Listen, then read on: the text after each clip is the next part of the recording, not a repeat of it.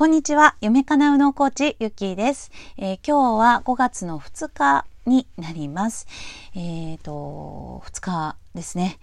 えー、お休み入って、え皆さんどんなことを過ごしていらっしゃるんでしょうかね。え私は昨日はですね、え本当にズームにかぶりつく感じだったんですけれども、はい。えー、そうですね。その中でも一つ、えー、宇野系コンサルタントの、えー、厚美さんという方がね、いらっしゃるんですけれども、えー、その方の YouTube チャンネルで、あの、一緒にトークさせてもらうっていうような、え、時間で収録がありました。すごい楽しかったですね。やっぱり同じ感覚や同じ共通言語がある人とお話しするってすごく安心感がありますよね。なんか、あのわからない人との価値観をこうぶつけ合うっていうのもとても刺激的で楽しいんですけれども、うんうん、わかるわかるとか、あ、それそうだよね、みたいなのが、あの、あるとね、やっぱり、あの、安心しますよね。まあ、昨日は本当にね、厚美さんのあのファシリテートがとっても、あのー、素敵なので、あの、私もとてもね、話しやすくいろんな話をしたんですけれども、まあ、その中でも雑談でね、ちょっと、あの、出てきた直感っていうね、えー、ところがありました。えー、その時にね、厚美さんは、あのー、やっぱり、今、今、変え、変えたいとか、もしかしたら、えー、自分が、あの、今までの、えー、過去からの延長線上当たり前ってことですね。っていう中で、えー、この宙空間にいるのかもしれないっていうふうに、パッてね、あの、思ったらしいんですよね。ひらめくというか、パッてそこを引っ越そうかなっていう、なんかこう、ふわってする感覚が、え、よぎってですね。それで、えー、なんかそういう家をね、あの、引っ越すっていうことに対しての、まあ、あるじゃないですか。いろんな、こう、めんどくささだったりですとか、まあ、調べるとかね、いろいろしますから、あの、今じゃなくていいかなとか、そういう気持ちが、まあ、何においても出てくると思うんですけれども、まあ、そこを超えてね、やっぱり引っ越しだっていうふうに、えー、決断されたというね、お話をね、ちょっとされてたんですよね。で、まさにそれっていうのは、えー、何々が得だからっていうような、あの、ものがあって、進められてやったとかそういうことでは全然なくって、えー、自分の中からね、えー、新幹線乗ってる時に、あれって、なんか住空間、このままでいいのかなみたいなのが、こう、ひらめいたみたいな話が終わりだったんですよね。で、えー、私もね、やっぱりその今いる人だったりとか、えー、環境ですよね。まあ、そこに対して、えー、まあ、ずっと一緒にいるっていう場所っていうのが、まあ、すごく安心安全で、あの、心地良いんだけれども、なんかこのままじゃなくてもいいのかな、みたいなのが、えー、よぎった時にね、やっぱりそれを、こう、自分の中で、その直感をどっちなんだろうって迷うことってあると思うんですよ。直感に従えとはいえね、なんか本当にどうなのかなみたいなのが、あの、あると思うので、その時のね、えー、これでいいのかなっていうふうに、ちょっと迷った時の対処法というのをね、えー、ちょっとお伝えしたいと思います。えー、これはね、いつもブログでも、あの、前に書いたことはあることなんですけれども、自分のね、えー、イメージをするよりもどっちかっていうと、えー、体に聞いてみるっていうことをね するんですね。突然何を言うんだっていうふうに思われるかもしれないんですけれども。これはね全然スピリチュアルな話ではなくてですね。私が言っているのは本当にえ、ー、とあの心臓とかあの、臓器の話です。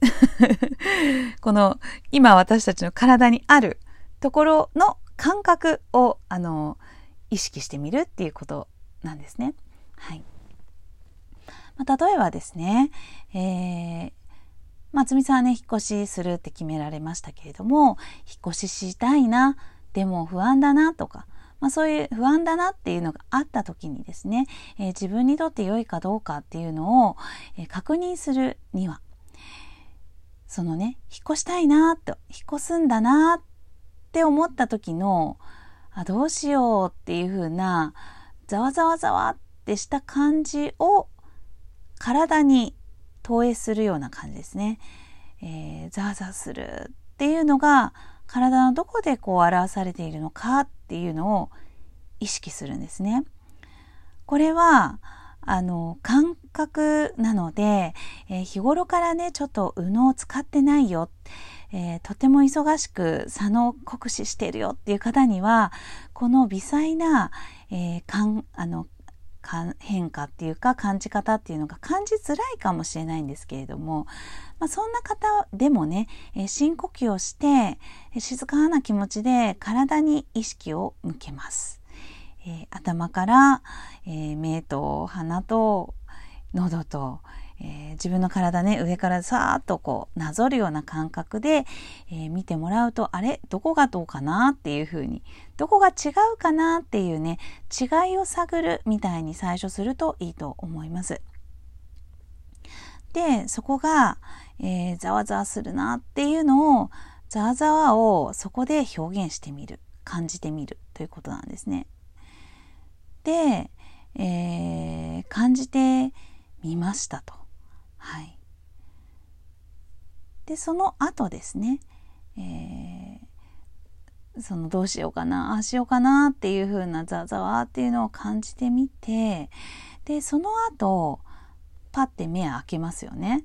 で、そこで、えー、自分がどんな、えー、ひらめき、うん、直感っていうのがあるのか、また、その感覚はどんな感じなのか、うん、ここをね、えー、見てみるんですね。じゃあ引っ越しをしようって思った時にさっきは迷ってザーザーしていたけれどもこれがねパッと晴れたとかいやなんか違うとか、うん、そこでねまたさらに研ぎ澄まされてくるんですよね。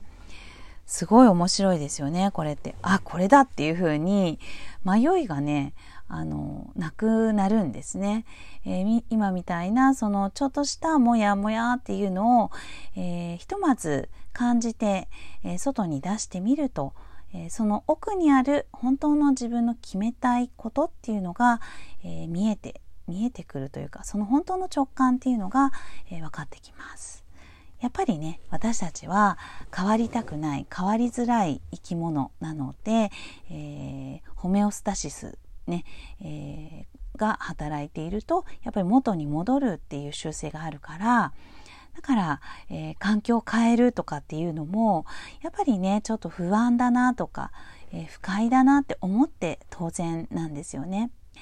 だから、まあ、今みたいなあのモヤモヤっていうのが出てきたりするんですけれども、まあ、そんな時はね、えー、一度体で、えー、感じてみて、これね客観性を持たせるっていう効果もあるんですけれどもその、え、感じている感情っていうのを客観性を持たせる、えー、見える形にしてみる。これをするとね自分の中で感情の渦に、えー、こう巻き込まれるのではなく、えー、またね、えー、違った上から見るみたいな感覚に、えなることができます。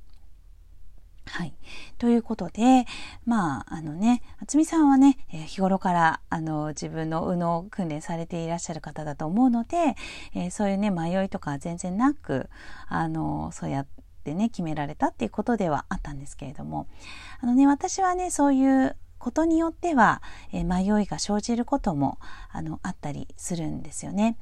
えー、まあ、この迷いがあるっていうのは、やっぱり情がね、えー、あったり、えー、この人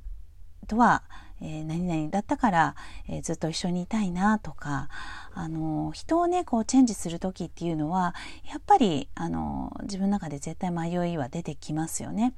はい、だからあの特に情深い方とかは、えそれによってね、え環境を変えるっていうことがすごくあの怖くてできないというふうになったりすると思うんですけれどもやっぱりねそこはあの自分のあのより良い流れっていうね流れに乗るっていうことであればやっぱり自分の直感に従ってて、えー、何かを変えてみる、えー、何かをやめてみる、えそんな視点にね、え目を向けてあげるっていうのはとても重要かなと思います。もう本当に断捨離と一緒ですよね。え心の中や、え自分の決まっている、え絶対これは必要だ。これはなくてはならない。って思っていることすらも、え実は、えちょっと変えてみたらあのよりね、え、楽になったり、え、もっともっとすごい、えー、場所っていうのがあったりとか、えそんなことがあの皆さんの中にもあるのかなと思います。はいということで、えそのね自分のモヤモヤを感じた時自分の直感が働きづらくなった時の対処法ということで今日はお話をさせていただきましたえこれねぜひやってみたよっていうような方は、え LINE や、えこちらのね、えー、ラジオトークのお便りの方でいただけたらとても嬉しいです。あとね、こちらラジオトークはツイッターの方にもやっていますので、ツイッターでつながってくださった方は、えー、ツイッターでもいいですし、えー、またね、ツイッターから見ましたよ、なんていう風なコメントいただけるととても嬉しいです。はい、今日も最後まで聞いていただきましてありがとうございました。素敵な一日をお送りください。